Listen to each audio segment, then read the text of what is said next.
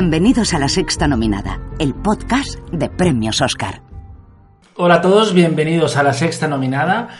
Hace poco que grabamos el podcast de Bohemian Rhapsody y ya prometimos que íbamos a volver con un nuevo repaso a un estreno de hace un mes, como es First Man, una película de que Juan Sanguino ha intentado no hablar Perdona. mucho. Yo y. A mí me da un poco de pereza también. Yo y el resto de la humanidad ha olvidado que First Man existe, la película de Damien Chazelle, el ganador del Oscar a mejor director hace dos años. Y. Y es un poco el sentimiento que, que tienen todos los espectadores hacia la película, que ha gustado en general. Yo no he escuchado para nada malas opiniones. Tuvo buenas críticas en Venecia, muy buenas críticas de hecho. Americanas, sobre todo. Españolas Sí. fueron más Y, si- mixtas. y sin embargo no, no ha generado una conversación, no ha dejado un pozo, ni, ni recordamos prácticamente momentos de ella, ¿verdad, Adrián Izquierdo? Totalmente, la tengo olvidadísima, que de hecho cuando me llamasteis para venir, y me hace mucha ilusión venir, es como, no tenéis otra película. Se me ha olvidado desde San Sebastián. Pero yo le he ofrecido... podemos traer para otro podcast. Claro, yo le he ofrecido a Adriana que venga cuando quiera. El Hobbit 4. este año no Puedo sé. decidirme por algo más que por el Señor de los Anillos, Ya, bueno, gracias. pero, pero un prejuicio a tiempo. ¿Cuál es la película así que te apetece más de esta temporada? Eh, de las que no he visto, de las que todavía no han llegado, dices, pues es que no sé qué decirte. Bueno, hablar háblanos de... en este caso de la que más te ha gustado porque estás muy turro fli- flipada con una película. Claro, yo es que este año creo que el, el momento eh, peli extranjera va a ser porque entre Burning, eh, Roma y Lázaro Felice y no sé si No, ¿eso- Lázaro ¿eso lo ha enviado han mandado Italia o no? Dogman. Ah. Han mandado Dogman que ambas han No estrenado este Dogman. fin de semana. Pero el momento... Shoplifter. Shoplifter, eh, tu querido sí, sí. Coreeda. Campeones. Girl. Que queda un- el poco mundo extranjera... Bueno, pero Roma. Ya he dicho, es la primera que he dicho. por Roma porque Sí, sí, no, tú Roma. saliste muy emocionada. Salí muy emocionada, sin palabras. Me parece de esas películas que cuesta hablar de ellas porque está como la veo que está como a otro nivel. Es, Sí. otro- es otra cosa. Es difícil hacerle justicia con, con- con- con palabras Mm. porque te vas a quedar corto y al final caer en grandilocuencia es un poco vacío. Y caerse en como frases hechas, ¿no? En plan, es el gran cine, el cine es esto, Es esto. más, es más que una película. es más que es una experiencia. Eh, Pero bueno, en este habla- caso, con First Man no ha habido ni siquiera lugar común. No ha habido un lugar común al que referirse, como pasa con muchas de estas películas que... Yo escuché que mucho Adri cree que sí. Yo creo que la cosa común que suelo leer o hablar con la gente que destaca para bien de First Man es que todo el mundo eh, notó esa diferencia con respecto a otras películas del espacio con el punto de vista en cuanto a la car- o sea, en cuanto a los momentos más espaciales, ¿no? A estar tan dentro de, de las naves, a escuchar Estar ese- una lavadora, porque hay momentos una- que estás como una lavadora y que la cámara tiembla Sí, muchísimo. pero yo creo que ahí imita como un poco el rollo documental, porque bueno, no sé si las habéis visto, pero los, los, hay, hay grabaciones que hacían los astronautas que se llevaban dentro de la cámara y obviamente son así, en plan no se ve nada, todo moviéndose, Y además las- verité. te, da- te das cuenta de que, la, de que el interior de las naves eran absolutamente locomotoras. Eran unas La- tartanas lavadora. alucinantes. Sí, sí. Eh, yo, un lugar común que sí que, que he oído un poco y con el que además estoy de acuerdo es una palabra que utilizó Dani cuando la vio en Toronto, que es espesa. Es una película espesita, es una película densa, eh, tiene su punto em, comercial, podría haber sido un éxito de taquilla, Mm. no lo ha sido, en España ha, ha tenido una taquilla desastrosa. En América igual, ¿eh? Sí. 50 millones creo que no ha llegado finalmente. Siendo una película que por la temática podía haber de repente atraído a un espectador más casual y menos, menos cinéfilo, no ha sido el caso. Tampoco... O sea, es que una película como que cuando la estás viendo, tú te imaginas la película que podía haber hecho Ron Howard con ella. Bueno, se llama Apolo 13, ya la hizo. Pero esa forma de abordar el conflicto entre el marido y la mujer mm, me pareció un poco de otra película. Como que parece un drama, parece Blue Valentine, de repente, parece un drama intimista, crudo, de dos personas que están perdidas y no se encuentran, y al final te quedas en eh, Claire Foy no tiene conflicto propio, me la has puesto porque estamos en 2018 y la mujer ya no puede ser un artefacto, sino que tiene que tener presencia propia, pero es que está fregando los cacharros toda la De película. hecho, es una campaña que está muy potenciada en los medios americanos, en IndieWire, que yo creo que hace contenido patrocinado de vez en cuando, sin decirlo, como comentábamos en el podcast anterior con el caso de El Rey Proscrito, la de David Mackenzie. Aquí también te han querido vender mucho cómo First Man y Claire Foy le dan la vuelta al concepto clásico en los Oscars, habitualmente, eh, absolutamente, como es el de la mujer, eh, la héroe. supporting wife. Eh, y es, es muy ese caso. Porque al principio de la película ellos toman la decisión de vamos a centrarnos en la carrera espacial porque es una forma de darse una nueva oportunidad a la familia, bla, bla, bla. Y al final, casi todas las escenas que ella tiene son relacionadas con su marido, con su familia. Aunque ha- hay un momento que a mí me gusta muchísimo, creo que ya lo hemos comentado en el podcast, no lo sé, es cuando él, el día antes de irse a la luna, está haciendo la maleta y se va a ir y no, y no va a hablar con sus hijos porque es como muy hermético. Eh, y ella va donde le dice, los cojones, tú vas a tus hijos y les dices que igual es la última vez que les ves. En plan, a mí no me dejes este marrón Total. de conversación. Y creo que hay eh, fogonazos ahí en el personaje de Claire Foy en la película donde la dimensión humana a mí sí me gusta. Y mm, esta forma de contar eh, el sacrificio humano, no solo de él, sino de todos los que mueren en las misiones previas y, y todo lo que tienes que hacer para triunfar. En este caso, llegar a la luna y que el hombre llegue más lejos que, que nunca y que nadie había imaginado. ¿Qué pasa? Que es una constante del cine de Chazelle. Al final ya lo hemos visto, es el precio de los sueños. Sí. Lo vimos con Whiplash de ser excelente, lo vimos con La La Land de cumplir tus ambiciones artísticas y aquí de satisfacer como el deber este americano, que por otra parte Pero la, ni la siquiera- polémica de que la película era antiamericana por no enseñar la bandera Que son- de Estados Unidos cuando la plantan en la luna, igual ha perjudicado a la película porque ha hecho muy poco dinero y aunque es espesita, que es un poco espesita, es, es una película popular. Es una película eh, comercial de gran estudio. Eh, sí es verdad que igual el momentito de es un pequeño paso para el hombre, un gran salto para la humanidad. En el tráiler con la banderita, igual sí que habría traído a un público pues del medio oeste americano, por ejemplo. Mm, Pero sería incoherente con la película porque este, este heroísmo del que hablábamos al principio de el hombre que lo sacrifica todo por su, por, por su nación, no es el caso. En ningún momento te da la impresión de que Neil Armstrong sea un tipo que va a la luna por el bien de la humanidad, va a la luna porque mm, él, eh, entra en este programa aeronáutico, a él le gusta mucho la aeronáutica, se va dejando llevar, se va dejando llevar, se va dejando llevar. ¿Y cuando se da cuenta? Es un, es un, es un, eh, hay muchos, muchísimos, cientos de ensayos en Estados Unidos sobre eh, lo, lo- lo incómodo que es eh, Neil Armstrong como héroe, que es un héroe indiscutible por lo que significa y a la vez él nunca dio juego en las entrevistas, era Buzz Aldrin el que era mucho más... eh, Y eso lo retrata muy bien en la película. él odiaría que le hubiesen hecho en Hollywood una película de Totalmente. sobre sí, Pero la película, lo que yo, yo- yo creo que la película sí que cuenta eso bien, esa, esa actitud de él de déjame en paz. Pero yo- yo estoy haciendo mi trabajo hacer. y nada más. Totalmente, sí. Estoy haciendo lo que tengo que hacer como lo podía hacer yo o como lo podía hacer mi compañero, porque es cierto que el ego es algo que no está presente en su personaje en, en ningún momento y sí en el de Buzz Aldrin, que sale bastante Cuando se pone a dar Eh, saltitos por la, por la luna y tal. Lo, Buzz Aldrin también rueda de prensa fue y- mucho más estrella para los medios. Y luego, eh, volviendo a- a- a- al personaje de la mujer, de Jan Armstrong, hay algo que me, me habría gustado ver. Siento caer en lo de mm, la película que me habría gustado que fuera, pero hay algo que me habría gustado ver que es cómo estas mujeres realmente no se planteaban no apoyar a sus maridos. Yo creo, yo sé que es muy cinematográfico la mujer que aguante, que dice, claro que sí, tal y cual.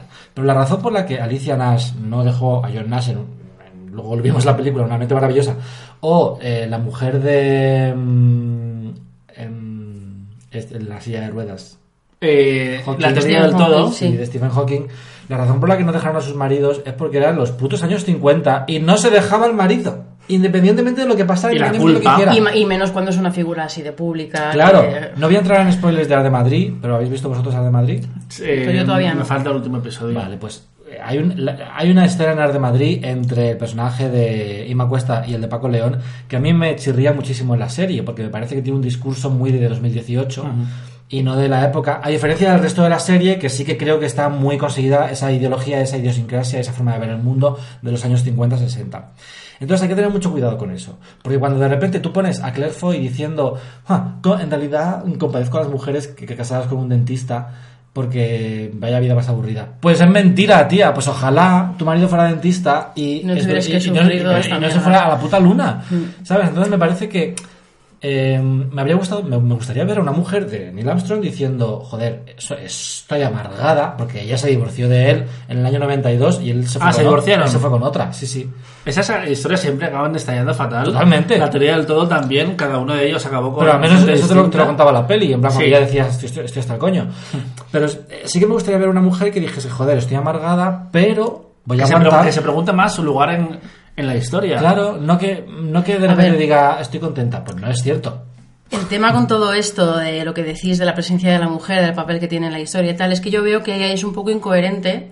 Bueno, o que realmente se confirma que todo lo de la parte familiar es un poco pegote, como otro pegote es también el, como los flashes que hay de la denuncia social, de que Uh. el gobierno se estuviese gastando esos Es que dineros parar la, en... parar la película para contarte eso y luego siguen. Sí, para poner una canción, Sí, el sí, rap sí. este que está súper chulo y ya sigue en la película. Pero bueno, volviendo a esto, es que, eh, claro, a mí me sorprende y me llama la atención que cuando una cosa que se dice mucho cuando se habla de First Man es que es una película que es más emocional, que es más intimista con el personaje de Neil Armstrong, que por otro lado es complicado hacer algo intimista sobre un personaje tan hermético, eh, que está más centrado en la, pérdida y también un, po- un poco por extensión en la pérdida de todo lo que supuso en, en muchos ámbitos eh, esta carrera espacial y tal, pero luego realmente no tiene ningún interés en explorar, como decir vosotros, o sea, como que por un lado veo que también Satchel quiere eh, eh, poner los pies en la tierra y hablar más de las consecuencias de la de, de, pues eso de todos los toda la gente que perdieron por el camino de, de todo eso por lo que has dicho tú de al final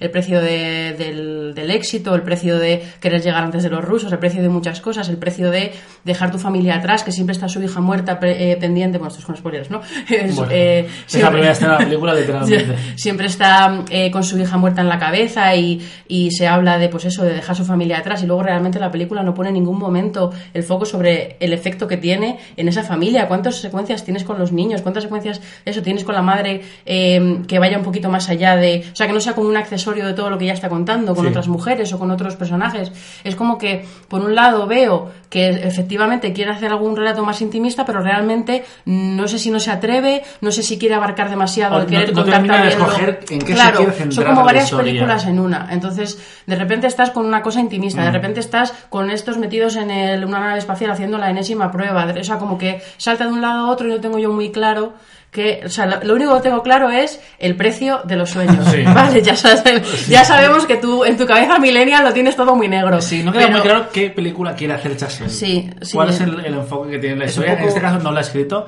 es de Josh Singer, el guionista de Spotlight, eh, que prometió hace meses cinco escenas espectaculares de acción unidas, es como, bueno, más o menos. Eh, Unidas, que también le vamos. parece un, un poco porque tiene una escena eh, de acción en el espacio muy similar a la de Interestelar, con la que es muy difícil no compararlo y ahí sale perdiendo. Es que a mí Yo me gustó, pero no es una película que me hubiese gustado que me hubiera gustado más. Nunca lo mejor dicho. Hombre, tenía, tenía ingredientes para hacerlo. Aunque ya en el tráiler era como, a esto le falta algo, algo distinto. Es que yo, a mí la emoción personalmente no me funcionó.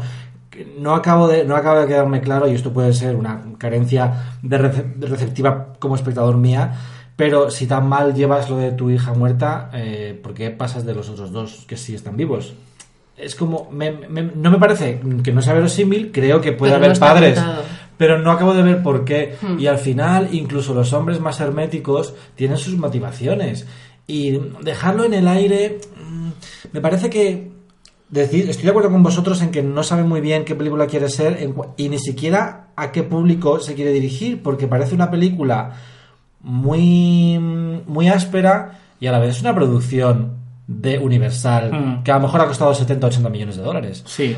Entonces, Pero ¿y a ti te da- después de ver esta película, ¿te da la sensación de que, más allá de, de que era un sí eso, sa- sabes cómo era? O sea, conoces un poco mejor a Neil- a no, porque da muchas vueltas al conflicto. Es que no, Es a mí es me un da esa conflicto con sensación. patas. Es un es biopic que al final te quedas como, como que es, no, no, has, no has hecho un retrato del personaje, no has hecho un retrato de una época, no has hecho un retrato... Él hace lo que cree que debe de hacer y aparte lo que, eh, como americano, y lo que considera que tiene que hacer como padre para poder seguir adelante con esa familia. Y se saca un poco el truco de la manga de el, el guantito de su hija. La pulsera. La pulsera, Bueno, perdón, la pulsera, la pulsera de su hija. total. Que es mentira. yo lo siento. No, no, no, no, no, no se sabe. No está demostrado. No está demostrado, porque él nunca quiso hablar de lo que pasó en, en la luna. ¿No hay en la luna una pulsera de su hija? Pues mira. No, no se sabe, no se sabe. A ver, es un recurso muy cinematográfico Sí. que dices, "Mm", pero al mismo tiempo es como, gracias. También depende un poco del tipo de espectador que Pero no seas. está construido. Yo ese momento soy Adrián Izquierdo, me, un- me habría deshidratado. Pero no me, no me llegó, no te llega porque no ha habido, no, no has entrado en su... Te lo presentan, se olvidan un poco de ello. Por otra parte, luego yo em, leí un. escribí una cosita en Vanity Fair sobre, sobre Ryan Gosling y esta peli y tal, comparando a, Ryan Gosling con Neil Armstrong, que sí es verdad que tienen dos eh, formas de, de- de- de comunicarse, dos formas de, de- de- de- de ser y de, y de- y de existir muy, muy similares, y creo que él está muy bien elegido, porque Pues, es muy erático. Perdona que, te, perdona que te pare, estoy de acuerdo. Yo pensaba eso y dije, de verdad, que no se me ocurre actor más, si eso, que Ryan Gosling para hacerte este señor. Pero ¿no creéis que a lo mejor hubiese ganado el personaje o tu conexión emocional eh, con, con la historia que está contando, teniendo en cuenta cómo es ya de hermético, alguien que te transmitiese un poquito más con los ojos, con la o sea, que te, que fuese un poquito más elocuente con sus sentimientos, aunque sea con un gesto... Yo, Es que no todo el mundo yo ahí es no estoy no- de todo no todo el acuerdo, mundo porque es a mí, realmente me ha gustado mucho. No, lo que ha hecho Tom Hanks es muy difícil. Ryan Gosling, y creo que también lo hacía en Drive, donde hacía de un sociópata que conseguía transmitir emociones con la mirada. Y yo creo que aquí me lo, me lo vende bastante. Creo que eh, se le acusa mucho de ser muy erático, cuando hace dos años lo hemos visto en La La Land, donde hacía un papel todo lo contrario. Que eh, acababa resultando... Ojalá no hubiese eh, eh, Ojalá no hubiese sido él en La La Land. Es que no le. Pero el rollo, el- a ver, no os puede gustar, no os puede echar para atrás. Cuando hace encantador, carismático, aunque un poco hostiable en La La Land, o aquí hombre de familia para adentro, atormentado. No sé, a mí me parece que es un actor que siempre, o casi siempre, cumple muy bien. Me cuesta mucho conectar con él. Y en Drive, a mí me gustó mucho Drive, la película, y me parece que él precisamente está muy bien ahí, pero no creo que sea él que te transmite cosas, creo que es la película la que te transmite cosas. Y la, la música, la puesta en escena, las cámaras lentas, eso es lo que te transmite. Él te transmite muy poco. No a mí es que es un actor que me transmite poco. Entonces a lo mejor con un, no lo sé, este, ya estamos aquí lucubrando, pero a lo mejor con un actor que te transmitiese un poquito más, habría solventado un poco esa barrera que, que te Claro, crea pero con es que el- ahora, ahora se lleva mucho, en los actores de esa generación, 30-35 años, se lleva mucho lo, claro, lo- lo cerrado, lo, lo, lo hermético. Que es algo que está cambiando en las interpretaciones. Lo hemos comentado en algún podcast. En los 90, 2000 todavía había como cosas mucho más grandilocuentes, que sigue habiendo retazos, como por ejemplo Gary Oldman en el instante más oscuro. Pero ahora hay otro tipo de interpretaciones mucho más introspectivas. Jennifer Lawrence es la, es la escuela. Es que Jennifer Lawrence es una tía que literalmente no mueve un músculo de la cara. Estoy, le- estoy poniendo cara de te dabas la boca. Tú le pones, tú le pones un, un primer plano y te No creo que lo te diga como transmite- algo- Ah, vale, es que ya No, transmite decir, mogollón. Ella transmite, pero Ah, que vale. yo no, no hablo de, de la capacidad de transmitir, sino de las herramientas que utiliza el actor. O sea, Hmm. tú veías, joder, acordaos de los Pacino, los Nicholson, los Dustin Hoffman, Los Chalamet. Meryl Streep, que viene de esa, de, de esa escuela también. La son- escuela que proyecta la voz porque son de teatro. tienen, Ese es el tienen tipo de- muchos que tics, tienen muchos tics, se tocan mucho la cara, se, se miran mucho alrededor y se les pone las venas. Hay, una, hay, una, hay un artículo muy interesante en BuzzFeed sobre Julia Roberts que dice que, que cita a Ryan Murphy diciendo que a él le encanta cómo se cabrea Julia Roberts porque le palpitan las sienes. Y Sí, es verdad, es verdad. Sí, es sí, que sí, Erin sí. Brockovich está a punto de reventarle la vena. De la, de, una vena a Julia Roberts aquí en la en la frente que Gary Marshall, el director de Pretty Woman, se la tenía que masajear con Bisma Porú porque no le bajaba ni para las escenas. Estaba tan cabreada. os voy a confesar una cosa. A mí me está a punto de reventar una vena porque hoy, que estamos grabando desde este podcast, me han confirmado que mi entrevista con Julia Roberts no va a ser portada de fotogramas porque el equipo de, eh, de comunicación de Julia Roberts no, no aprueba que se utilicen sus fotos como para, para esto. Increíble por una cosa como tan tonta como ¿Vale? las fotos en realidad.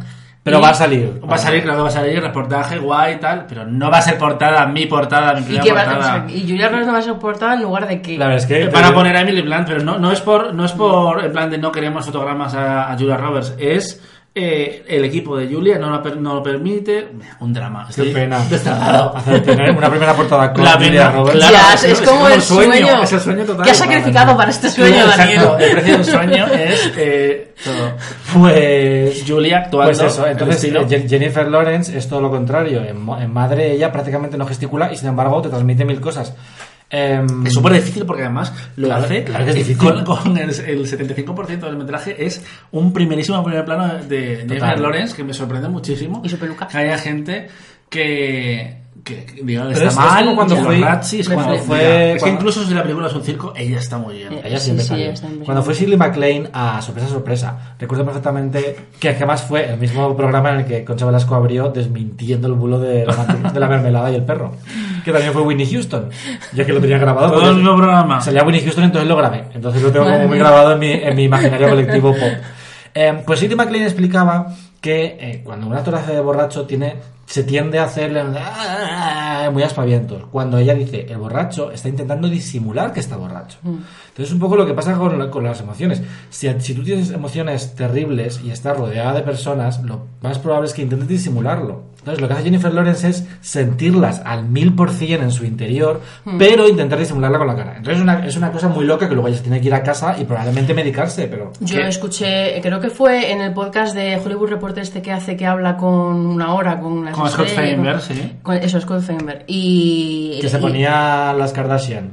Bueno, aparte de que ella en su, en su camerino Ah, tenía eh. pues a teles con las Kardashian y tal para hacerles un safe place, porque ella cuando estaba en el rodaje hubo una vez, de hecho, cuando ruedan lo de la escena del bebé, no voy a decir nada más, ya sabéis todos cuál es, eh, le dio tal ataque de ansiedad porque ella se mete mogollón Claro. que, que, que, o sea, que- que al final tuvieron que separar, tuvieron, se desmayó, bueno, menudo un circazo Claro, porque claro. ella se mete tanto, tanto y, lo y, y, o sea, como que proyecta todas esas emociones que lo pasó fatal. Pero creo que eso también es algo que hizo, sobre todo más en, en Madre, a partir del trabajo con su pareja de entonces, que Aronofsky, pero ella también, creo que contaba en esa entrevista, que no- ella no se estudia los guiones en casa. Ella cuando llega a casa se pone a hacer sus cosas. Pero que eh, ella en peluquería es un momento de eh, estudiarse las líneas. Tienes dos horas o tres tranquilamente. Eh, sobre Bueno. todo si era X-Men. El caso que Neil Armstrong es un tío que tú te pones a leer cositas sobre él y de repente eh, lo de cuando él pone la, la- una canción que se llama algo así como Dancing on the Moon, porque era la canción que bailaba con su mujer en la segunda escena de la película, es una cosa que se ha intentado romantizar con el paso de los años y él ha contado por activa y por pasiva, con todo antes de morir, que la puso porque tenía la palabra Let Moon en el título, que no tenía ningún tipo de valor sentimental. Cuando él baja a la luna y le dijo, y dijo otra una frase mítica que es Isn't, isn't it fun? Eh, que es como qué divertido. En realidad, luego él aclaró que lo que dijo fue Isn't it fine? refiriéndose a las rocas que había cogido de la luna. Eso es, es un señor absolutamente anodino y aburrido. Es, es que, un sin embargo, ingeniero al 200%. que sin embargo la historia ha tratado de poetizar de algún modo. Hombre, porque pocos y a mí eso me parece que- tan claros hay como... como Claro, pero es que no está en la peli. Es que eso no está en la peli. En plan de ellos utilizan lo de la canción y tal, y es mentira. Yo creo que es que, eso, eh, que, que se se ha metido ahí en un. Está como en un punto medio entre que no quería hacer eh, superhéroe. Yo creo que por eso también no nos llega tanto, porque a lo mejor o, o- o esperamos cierto tipo de, de. que toque cierto tipo de teclas, este tipo de películas, para que nos lleguen un poco más. Y Scorsese no ha querido tocar esas teclas. Y ha, ha salido perdiendo la película, yo creo, por eso, porque como tiene tantas cosas entre manos y no acabas de engancharte como espectador a nada, pues a lo mejor alguna teclita podías haber tocado, que no pasa nada. Yo escuché Un la- poquito de tecla blockbuster está bien. Escuché la entrevista que le hicieron en playback y me pareció aburridísima. Porque era media hora de él que es un tío bastante nervioso, inseguro, tal. Todo eran detalles técnicos y parecía que lo que a él le importaba era recrear cómo había sido las misiones eh, para llegar a la luna, que es algo que si tú ves, por ejemplo, una película de Ron Howard, se centra más en la emoción, en el espectáculo. Aquí tiene ese punto más distante, más vamos a contar la historia como nunca se ha contado, que también tiene sentido porque para hacer lo mismo no lo, no lo cuentas. No sé, mm, me transmitió una sensación de letargo que quizás se transmite también un poco al, al proyecto. La música, ¿tú querías comentarla también, Adri? Sí, porque ya que vamos a grabar, digo, venga, voy a poner la banda sonora, que todavía no la había puesto. Y la verdad es que si tengo algo que puedo decir que es lo que más me ha gustado de la película, es la banda sonora. Me mí me que gusta está mucho también. Sí. muy bien. Además que bueno, aquí creo que se ve muy bien eh, que son dos películas en una, porque tienes como dos tipos diferentes de sonido, tienes una cosa un poquito más dramática y tal. De hecho, bueno, a mí tenía ganas de ver a ver qué hacía este señor después de haber hecho dos películas musicales, como ese, yo... Justin Hurwitz. Justin Harwich. Em, pero eso y tal, tiene una, una parte así como más dramática que yo creo que es la que más me gusta porque tiene como una em, tiene un tema que recuerda un poco a La La Land que es el que asocian como a la niña y me gusta mucho eh, cómo va apareciendo un poco en todos los en todo vamos en toda la banda sonora No, un poco no- como- no se acaba de ir. ¿no? no se acaba de ir, sí, es como que es una forma que tiene la banda sonora de transmitirte que su hija está siempre en su cabeza y creo que es un recurso muy bonito. Y luego tiene los momentos así más de centrados en la carrera espacial, que es como un poco interestelar, así pulsar. Y me ha gustado, me ha parecido que, que estaba muy bien trabajada y que tiene ahí como ese viaje emocional, sí que lo veo en la banda sonora. Me ha gustado. sí, sí, interesan comentarios, análisis de bandas sonoras. Adri habla mucho de música en Twitter. Ah, Y tiene también eh, ya ni hablo de de, banda de sonora. en Spotify. Twitter. Pues ya sí. de canción recomendada del día. Ya no, ya. Menos últimamente, pero bueno, de vez en cuando Twitter eh, está poco Twitter. Y los domingos, tuite- los domingos de cines también los tenemos un poco abandonados. También. Eh, A todos no mires. empezamos a... Ahora nos Todos empezamos en domingo de cine y le hemos nunca abandonado. escribiste ahí, ¿vale? Yo le debo todo a Domingo de Cine, lo que pasa es que desde luego no tengo tiempo para escribir en Domingo de Cine, no tengo tiempo para grabar podcast. Y, y nada, eh, más cositas de esta película que yo creo que en los Oscars va a estar muy presente en las categorías técnicas porque suena como favorita en bastantes Yo categorías. creo que no, no va a estar en película. Pero yo creo que películas sí. ¿Quién se va a acordar de First Man en Los enero? americanos, tío, los americanos es una Yo no he ido a verla. Pero si no la ha visto. Pero yo creo que sí que va a haber cierto respeto por parte de una parte de la academia. Dirección, yo creo que se va a caer Chasel, que no va a, a resistir. Aunque veremos si hay efecto La La Land de la gente que empatiza, aunque yo creo que no tiene por qué, porque él se llevó un Oscar, la película se llevó seis. Mm, ¿Estas cosas pasan? Yo es que ¿O la, no? la veo olvidadísima en general en, Es, es en que la es muy difícil que aguante. Si se estrena en octubre, no la fue a ver nadie y no hay pasión, va a llegar de repente Green Book en diciembre, la gente va a llorar con esa película.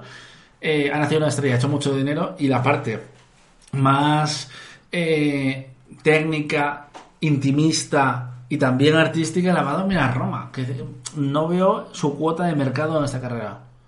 Creo que va a estar Claire Foy en la pomada, a pesar de que la, la- el cambio de las favoritas a, a Rachel Weisz y mm, Emma Stone, la mejor secundaria, ya va a eliminar dos huecos. Pero creo que va a estar, no, en las categorías técnicas Eso. yo sí doy por supuesto que estará ahí luchando en varios casos con los premios. Y banda sonora lo veo bastante. Es Mm. una de estas que tiene una- un poco mezcla de todo. Tiene un punto moderno, tiene su melodía memorable, tiene un poco de todo. Yo creo que. Es muy vistosa, Puede, sí, puede. Mm. No sé, por ejemplo, a mí me gustan muchísimo las de A Quiet Place o Hereditary, pero es que esas no se pueden escuchar fuera de la película. Es que es O sea, no es una. Es que es, me, ver, pongo- me pongo- lo intento, lo y me pongo negra, me pongo histérica. Sí, sí, sí. Y, y nada, es una película que tampoco nos da mucho más juego.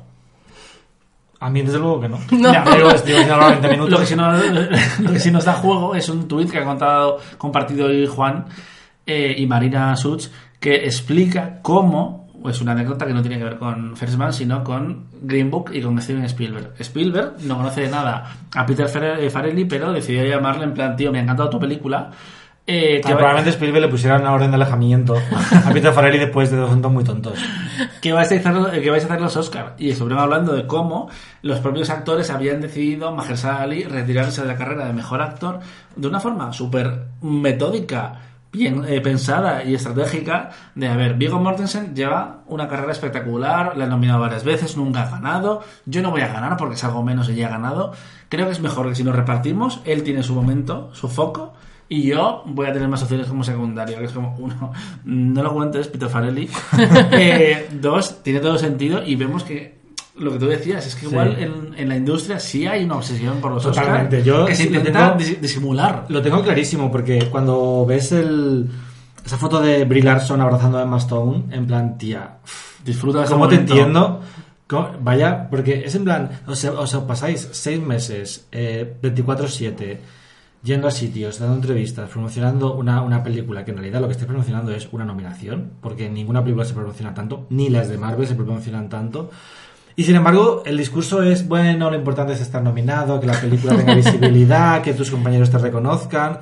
Cuando luego tú ves cualquier película sobre, sobre Hollywood o cualquier libro sobre Hollywood y la gente está obsesionada con ganar un Oscar. Obsesionados. En plan, eh, si te, te llama Spielberg y en vez de comentar la película se pone a decir, oye, ¿a qué categoría va a ir Mahershala? O sea, hasta ese punto la gente está pendiente de pendiente de, de ello. Es pues lo más el evento más importante del año para, para Hollywood. Y recordemos eh, lo nervioso que estaba temblando Martin Scorsese cuando ganó el Oscar en su séptima nominación. O Shirley MacLaine también cuando ganó, después de perder un porrón de veces, dijo, me lo merezco. Que es algo que, que está como muy presente ahí y que aunque ahora se venda mucho esto de no, no, es- no es tan importante, es como, chica, tus actos dicen otra cosa, Mahershala. Eh, pero bueno, será interesante ver si una persona que no conocíamos de nada hace tres años eh, se lleva dos Oscars casi seguidos. Pero bueno, él está fantástico. Veremos qué pasa. Christoph Waltz. Ya. Y mira dónde está ahora. Mira, eso iba a decir. Yo creo que tiene más recorrido Ali, es otra clase de actor. Eh, volveremos pronto en la sexta nominada para hablar de Spike Lee, Infiltrado en el, en el Clan, clan. que no lo has visto. Todavía no. No lo has visto. Me la perdí en San Sebastián y a ver si. Fue el día de la muerte que estaba en El Roma. Eh, A Star.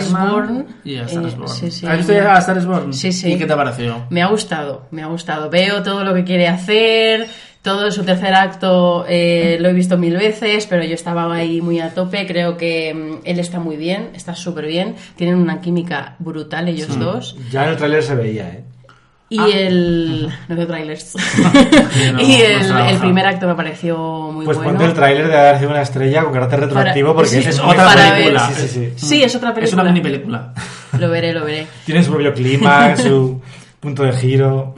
No, y me parece que dentro de que quiere contar una historia de amor y que yo estoy a tope con la vida con eso, no tengo ningún problema, creo que sí que tiene un montón de, de detallitos interesantes eh, sobre la industria de la música, sobre lo que hacemos como fans o oyentes o lo que como lo queramos ya nos queramos llamar con las estrellas con sobre todo cuando pasan por cosas como pasa a ver que la historia que cuentan de él es como la historia de todos los cantantes de rock de la historia.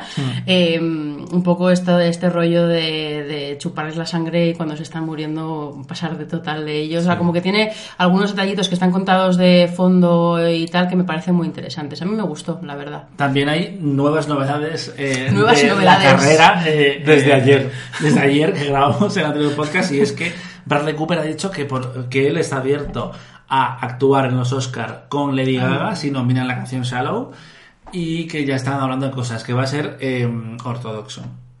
Veremos qué piensa. Eh, que Va a ser ortodoxo y probablemente uno de los momentos más memorables de la noche. que cante Lady Gaga lo de Lady Gaga es impresionante ¿eh? la película es como Bienvenidos, heteros. eh, sí, y veremos qué pasa. con- Bienvenidos a 2008, Lady Gaga canta bien. No, que yo ya lo sabía, ya me gusta y eso que es, ese tipo de música no me suele gustar, pero ya me parece alucinante. Pero es que además es que tiene, tiene la pantalla la quiere. Pues nada, cuando vengas a, pro- a, mm, comentar la siguiente peli, que puede ser la favorita o Green Book o lo que quieras, nos dices qué te ha parecido Bohemian Rhapsody, porque es que vas, hija, tres meses atrasada. Ya. Y eso que lo vio todo, estuvo 40 días casi, no, 20 se- días seguidos en festivales y ahora no ve películas. Pero tengo, tengo un montón de... Es que claro, tengo que ponerme al día con todas las series, pero sí, sí, estoy un poco atrasada con algunos estrenos. Pero sí, sí, os contaré qué tal Bohemian Rhapsody porque además eh, es- ya sabéis que a mí yo el biopic no soy no es mi género A ver, favorito. te va- te va a horrorizar, ya te pero lo digo. no, no, pero pero a ver, cuando es un biopic musical la Pero cosa cambia. El, el factor el factor el Hazlo por él. Al Pues no- 99% de los heterosexuales les está gustando mucho Bohemian Rhapsody. Pero a, a Robert- no, no le gusta mucho Queen. Yo creo que tiene que gustar Queen. no, que no lo sabe, pero le gusta. Vale, vale. Sí, sí, no, sí. yo tengo el, el plus de que me gusta Queen y de que generalmente el mundo musical me gusta. Entonces tengo ya ese, ese mundo agarre, ese factor agarre. Bueno, veremos qué pasa. Nos despedimos. Gracias, Adri, por acompañarnos una vez más. Gracias por invitarme a hablar de esta película tan coñazo. La podéis seguir en arroba Adri con tres is latinas. Y os dejamos con la canción que ha compuesto eh, um, Trojan Silve para eh, Boyer Ace. Pero ¿por qué no acabas con el rap de Freshman que mola? No tenemos eh, Revelation. Eres tan John. John Travolta diciendo Adel Dazim. Es que se me había olvidado, te juro que se me había olvidado el nombre eh, por completo. Ya Silve, ¿no? Troyen Silva. No, no, que se- a ver. Es que este, estaba viendo un principio de Ictus cuando estaba diciendo el nombre, ¿vale? Era en plan, ¿cómo era? Y cuando lo he escuchado muchísimo durante las últimas semanas, por toda parte. Troy, Eh, Troy Sivan. Troy, Troy Sivan, que ha hecho la canción Revelation para Boy Erased, que me la perdí, como dije 60 veces en Twitter, en Toronto, y que espero que nos la estrene muy prontito Fox. Y nada, o Universal. O Focus. X. La que sea. Nos vemos muy pronto aquí en la sexta nominada. Nos despedimos con Sabela cantando Revelation.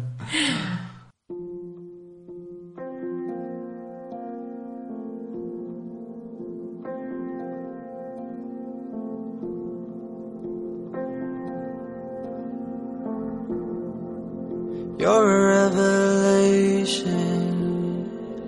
Won't you liberate me now from my whole